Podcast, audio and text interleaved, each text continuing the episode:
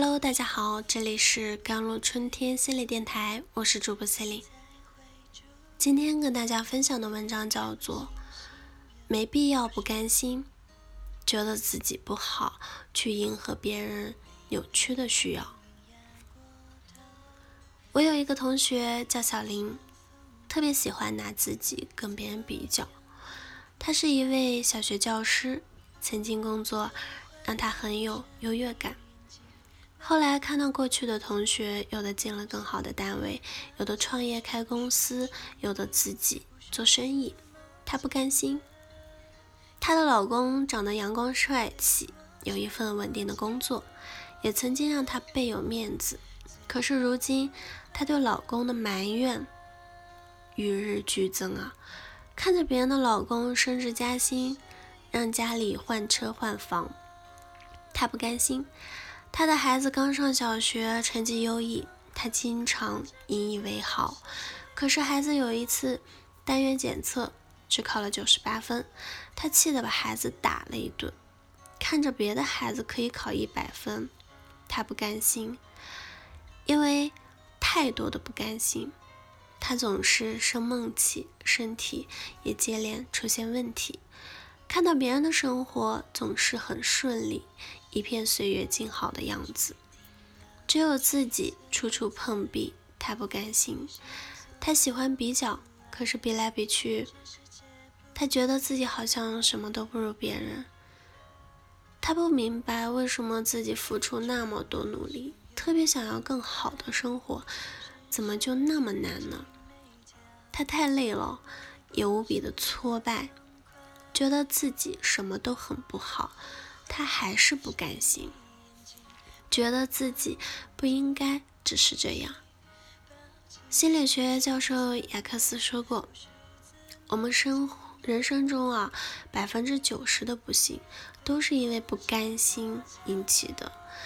当一个人活得很不甘心，并且为了不甘心去努力改变的时候，他其实已经失去自己了。”有一位离婚的妻子告诉我，丈夫已经出轨多年，她拖着五年不离婚，都是因为不甘心。这就好比是看着自己心爱的一件东西被别人霸占一样抓狂。她的意义达到了，但是日子却过得十分的艰辛。每一次她因为留住了婚姻感到胜利时，又会因为对方的冷漠。而深深刺痛他的心，不甘心，让他想证明自己可以留住这份婚姻，可他还是留不住对方的心，他仍然还是不甘心，但已经无计可施。我们去探讨不甘心对他意味着什么。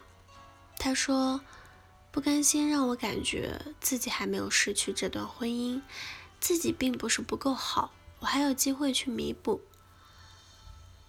像这位妻子一样，在所有的不甘心背后，都有一个迫切的渴望，想要证明自己足够好。这是因为他无法接受自己可能会失去一段婚姻，如果那是一定是因为自己很不好。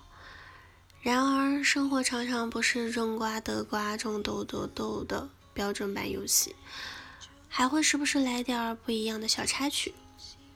一旦遇上这样的变化，不甘心的人就会无法放过，一直在这里较劲。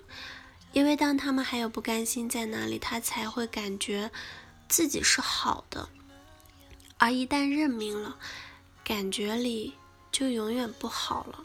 这就像上文中那个考了九十八分被暴打的孩子。